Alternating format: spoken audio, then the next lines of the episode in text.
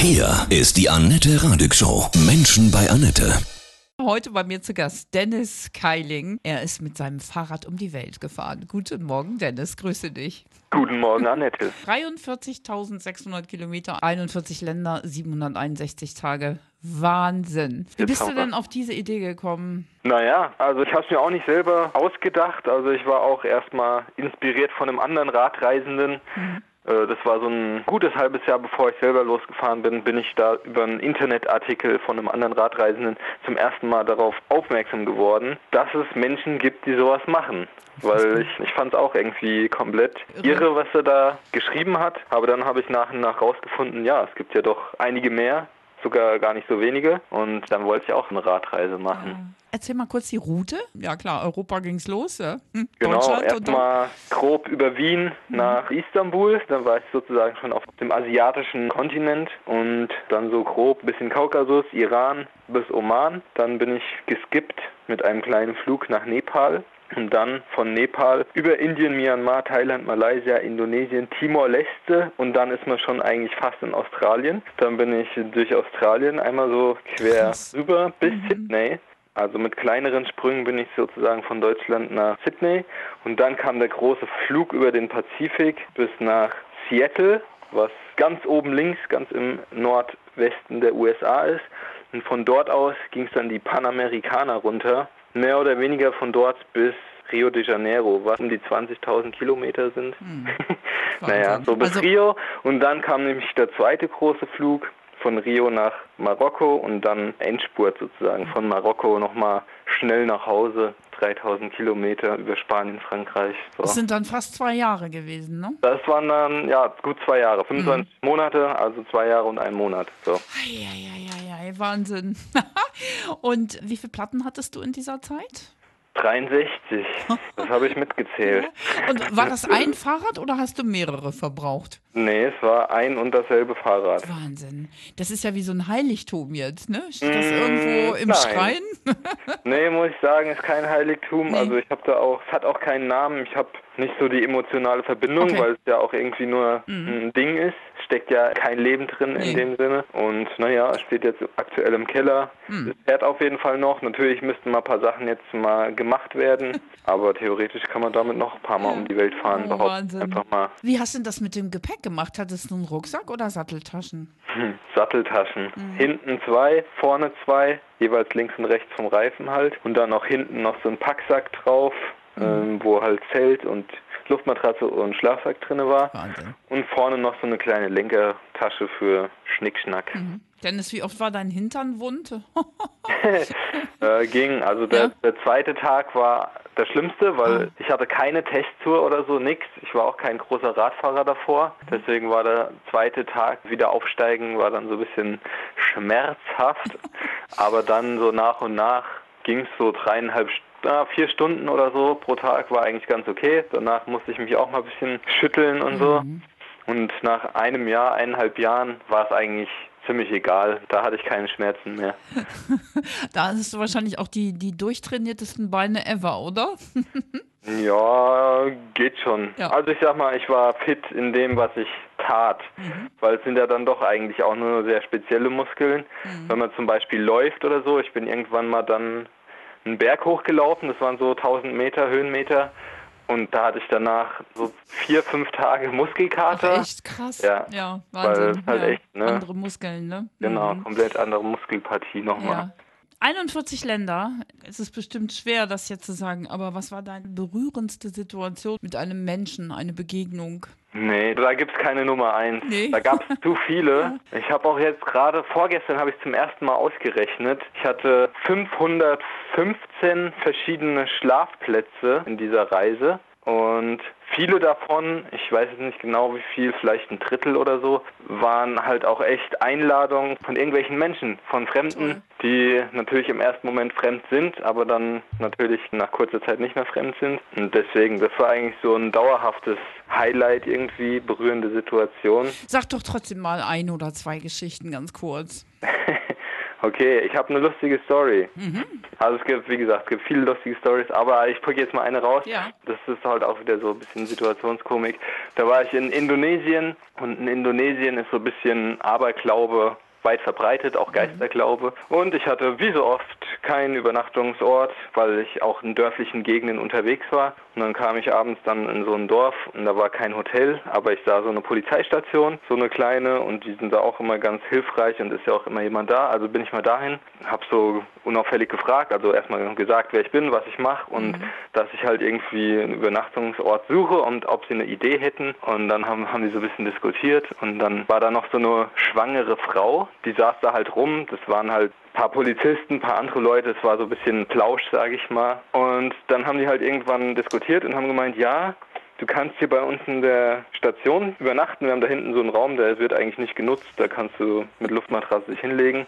unter Zelle, einer ja? Bedingung, unter einer Bedingung. Und zwar haben die mit der Frau geredet, die ist ja hochschwanger. Und ich soll meine Hand auf ihren Bauch legen, weil sie denkt, das wird ihrem Baby Glück bringen. Und damit das Kind genauso groß und so schön wie ich werde. Oh, das hast du gerne gemacht, ne? Ja, das habe ich dann gemacht, habe mir alle Mühe gegeben. Mhm habe Hand aufgelegt und ich hoffe mal, es hat funktioniert. Bestimmt. Ach, schöne Geschichte. Zuerst hatte ich gedacht, die wollen dich in der Gefängniszelle unterbringen. äh, ja, ja, das nicht, aber so eine Story gab es auch. Das ah. war allerdings in Mexiko. Ach was. Da war ich kurz hinter der Grenze von USA. Mhm. Da wollte ich auch irgendwo übernachten. Es war so ein Dorffest oder so. Und dann stand aber Polizei rum und ich dachte, hm, ist das hier sicher? Keine Ahnung. Ich frage mal die Polizei, ob die eine Idee haben. Mhm. Und dann haben gemeint, nein, du bist in Grenznähe. Das ist hier keine gute Idee, irgendwo zu Zelten und so. Mhm. Wir nehmen dich mit. Dann haben sie halt das Fahrrad aufgeladen, wir sind zur Polizeistation und dann haben die gemeint, ja, das ist nicht so groß, wir haben hier kaum Platz, aber wir haben zwei Gefängniszellen, eine für Männer, eine für Frauen. Und da die Männerzelle, die brauchen wir heute Nacht vielleicht noch, außerdem ist die immer ein bisschen dreckig, aber die Frauenzelle, die wird eher selten benutzt und ja. die ist auch ein bisschen sauberer. Wenn du Lust hast, kannst du da drinnen schlafen. Super. Da habe ich in dieser Frauengefängniszelle in der Polizeistation im Norden von Mexiko übernachtet. War auch gut. Ja, das glaube ich. Hast du auch gefährliche Situationen erlebt? Naja, ich sag mal, auf der Straße war es schon ab und zu halt eng. Klar, wenn man irgendwie 43.600 Kilometer auf den Straßen halt mhm. unterwegs ist. Natürlich ist man dann auch mal in Städten oder irgendwelche enge Landstraßen. Da wurde es schon ab und zu mal knapp, aber im Großen und Ganzen, bis auf einen Unfall mit einem Rollerfahrer auf Bali, mhm. äh, ist es doch gut ausgegangen, aber klar, war ab und zu knapp. Also das war gefährlich. Gefährlich naja. aber nur auf der Straße, also nicht mit irgendwelchen Menschen oder Überfällen. Ab und zu bin ich auch ein paar zwielichtigen Gestalten mhm, begegnet, aber es waren alles so, naja, schon so, so Gangster, die aber auf irgendeine Einladung halt gewartet haben, mhm. auf irgendeine Möglichkeit. Und oft war ich dann irgendwie doch alarmiert, halt allein wie die aussahen, wie die sich verhalten haben und wusste, irgendwas stimmt hier nicht. Mhm. Und dann ist es eigentlich immer gut gegangen. Das ist ein guter Instinkt. Ja, mhm. Bauchgefühl ja, so genau. halt. Ne? Mhm. Wie bist du mit der Sprache denn klargekommen? Ich meine, gut, Englisch kannst du sicher, aber das funktioniert ja auch nicht überall, oder? Ja, Englisch kann ich und war aber schon hilfreich, zumindest um irgendwie mal die einfachsten Begriffe konnten auch viele Leute auf Englisch, wenn nicht halt wirklich mit Händen und Füßen. Mhm probiert, mir das irgendwie erklären zu lassen, was es einfach heißt. Und dann habe ich mir immer Listen gemacht und aufgeschrieben, wie ich es aussprechen würde, was ah. die da gerade gesagt haben. Wahrscheinlich mhm. natürlich völlig falsch buchstabiert, aber so habe ich es mir immer aufgeschrieben und halt immer so probiert, irgendwie, was weiß ich, fünf Wörter pro Tag zu lernen. Und wenn ich dann sechs Tage da war, dann war das ja schon ganz gut. Total. Welches Land hat dich am meisten berührt? Also, was du dir vielleicht so gar nicht vorgestellt hast? Am meisten berührt, würde ich jetzt keins herausheben wollen. Aber ich glaube, wo viele Leute, die jetzt nicht unbedingt viel reisen, eine falsche Vorstellung haben, ist der Iran, weil im Iran hört man halt viel Schlechtes aus der Presse, aber wenn man dort ist, wird man einer unvergleichlichen Gastfreundschaft begegnen. Man wird immer eingeladen, man darf nichts bezahlen, man darf nicht beim Abwasch helfen, man ist der Gast und der Gast ist das Geschenk und das ist wirklich verrückt, was da einem passiert so. Du hast die Menschenfamilie kennengelernt, ne? Was hast du für eine Weisheit aus diesen zwei Jahren Weltreise mit dem Fahrrad rausgezogen?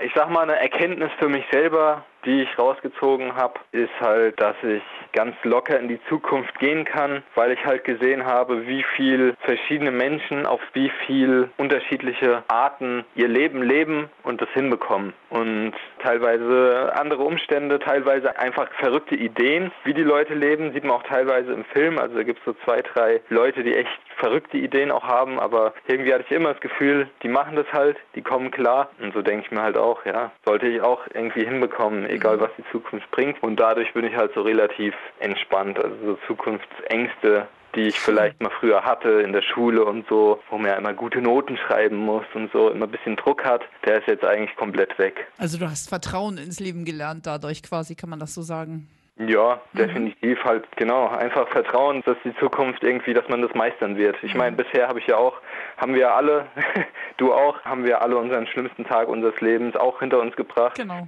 Deswegen, bisher hat es immer geklappt kommt immer wieder das Licht, ne? Ja.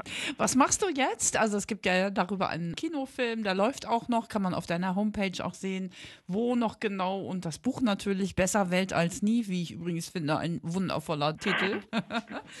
was, was machst du jetzt? Genau, ich war jetzt erstmal auf Kinotour. Mhm. Ziemlich effektiv. Natürlich, den Film gibt es jetzt schon ein paar Monate, mhm. aber gerade jetzt im Sommer ging es natürlich richtig rund mit Open-Air-Kinos, weil es halt auch Open-Air-Kinos Gott sei Dank dann doch noch geben durfte dieses Jahr. So war ich da wirklich jeden Tag fast woanders in einer anderen Stadt und habe halt meinen Film präsentiert und auch Filmgespräche gehalten. Und jetzt ist es aber gerade vor ein paar Tagen ist es zu Ende gegangen. Jetzt bin ich am Arbeiten mhm. und zwar will ich halt jetzt die DVD rausbringen und auch noch eine englische Version. Also ich nenne es mal Home Entertainment, ja. halt, ne, dass es zugänglich ist für die Leute daheim, das weil das mhm. ist auch nochmal ein bisschen Arbeit und da bin ich halt gerade dran, weil ich will einfach nicht nur so den Film auf die DVD und tschüss, sondern ich will schon noch irgendwie was bieten und da will ich halt mhm. noch so ein bisschen Bonus-Material draufpacken und so ein bisschen Making-of. Super. Und das mache ich momentan. Willst du noch mal so eine Reise machen? Zu Fuß vielleicht? ja, zu Fuß ist mir irgendwie dann doch ein bisschen zu langsam. Mhm. Wobei man natürlich unfassbar flexibel ist zu Fuß, mhm. weil man auch echt nicht unbedingt eine Straße braucht, was man ja beim Fahrrad schon irgendwie braucht. Aber ja, ich kann mir schon vorstellen, dass ich demnächst wieder auf dem Fahrrad sitze und irgendwo unterwegs bin. Natürlich muss man aktuell ein bisschen gucken, mhm, ja. Wiefern es möglich ist. Ich glaube, das ist schon bald wieder möglich und ich sage auch mal, gerade ein Fahrrad hat mir auch in der Regel ein bisschen Zeit, ne? Und dann mhm. kann man halt auch mal ein Land jetzt intensiver kennenlernen, wenn man gerade nicht über die andere Grenze drüber darf oder so. Und vielleicht ist sie dann bis dahin doch wieder offen. Mal schauen. Was haben deine Eltern, deine Freunde so gesagt 2015, als du los bist? ja, also meine Eltern waren so relativ neutral, haben sich zurückgehalten. Mm, tapfer. weder, ja, ganz subtil mich vielleicht noch auf andere Ideen zu bringen. Das wurde vielleicht kurz versucht, habe ich direkt im Keim erstickt. Ja.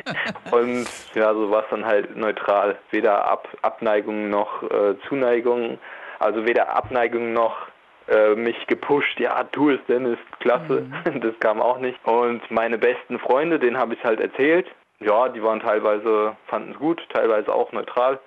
Und sonst habe ich nicht groß rumerzählt, weil ich mhm. halt auch nicht wusste. Wie gesagt, ich hatte ja noch keine Radreise gemacht. Es war die allererste mhm. und wusste ja nicht. auch nach drei Wochen zu Hause sein können. Genau. Wieder, ne? Ja, das wäre ja nicht, dann doof dass ich dann nach, nach drei Wochen so denke, nee, ja. das ist ja, ja, gar nicht meins und dann muss ich mich mhm. rechtfertigen, Stimmt. warum ich jetzt mhm.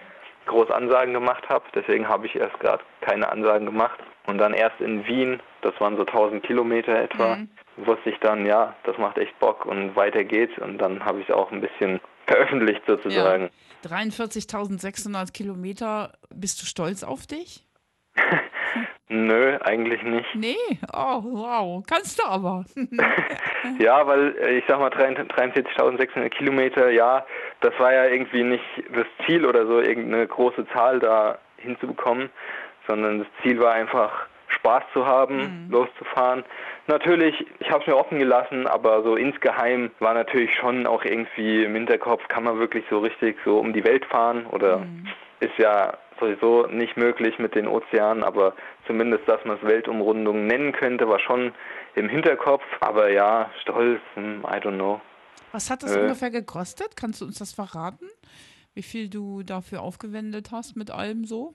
Naja, ich sag immer so plus minus weil ich glaube, das ist hilfreicher. Die Aussage plus minus mit 15 Euro pro Tag mhm. kann man eine gute Zeit haben. Okay.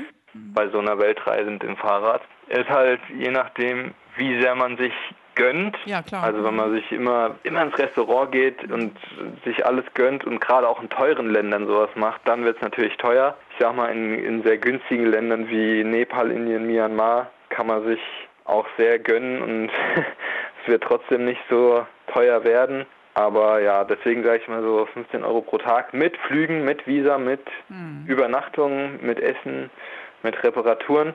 Und das, was ich halt dachte, was so teuer wird, wären die Übernachtungen.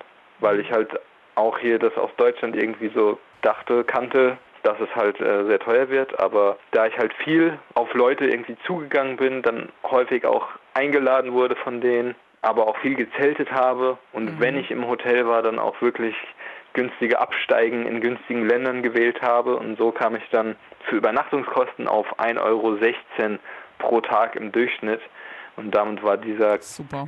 gefürchtete Kostenfaktor ja, war dann so gut wie weg. Diese ganzen Visas und so, hast du die im Vorfeld denn schon beantragen müssen oder war deine Route fest geplant?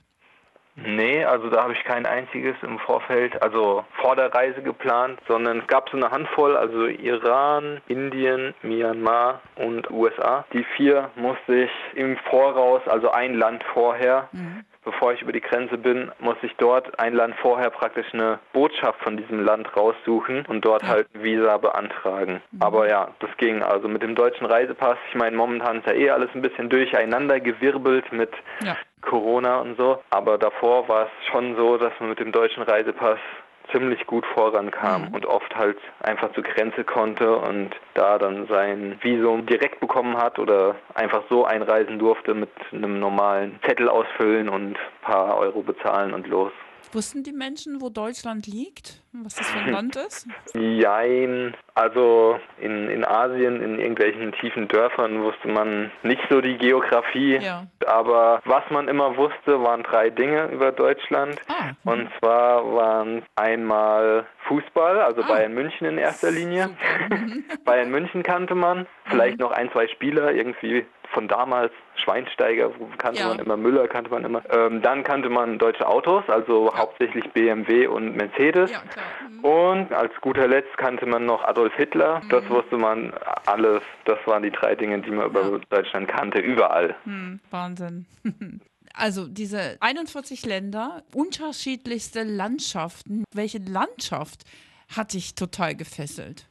Ja, ich glaube auch, es war auch die Mischung, doch. Das war ja auch das Gute an meinem Film, dass ich aus zwei Jahren Reise die schönsten Landschaften mhm. aussuchen konnte. Deswegen ist es so ein bunter Film geworden. Aber ja, was mich überrascht hat, waren der Kaukasus, Mhm. Also in Armenien, diese Berge, stand ich oben, kein Verkehr, dann fliegt da so der Adler entlang und sucht irgendeine Maus. Das war schon verrückt. Ja gut, die Wüste im Oman war auch nochmal ganz cool, so ein bisschen Tausend und eine Nacht. Style-mäßig. Ja. Und dann auch Thailand ist natürlich touristisch, aber auch dort kommt nicht von irgendwo, also aber auch Indonesien, halt wirklich Traumstrände, wirklich wunderbar. Und USA, Monument Valley, Arizona, die Ecke, auch sehr, sehr beeindruckend. Ja, und generell auch Dschungel, auch immer wieder schön. Ah, Wahnsinn. Ach, ich beneide dich.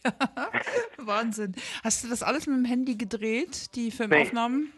Um Gottes Willen. Mhm. Davon will ich Abstand nehmen.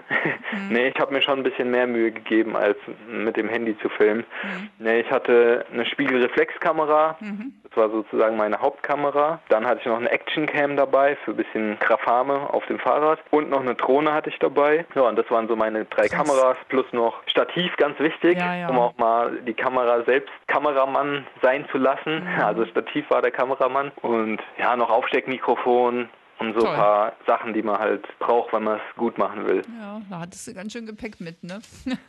ja, also eine ja. von diesen Taschen war auf jeden Fall nur Kamerasachen. Ja, ja, also wer das alles sehen und lesen will, ja, Film und Buch besser Welt als nie. Und auf deiner Seite findet man alle Informationen. Dennis, genau. von Herzen alles Gute für das schöne Interview, für diesen tollen Ausflug in die wunderbare Welt. Ja, vielen Dank. Dankeschön. Macht's gut. Ja, du auch.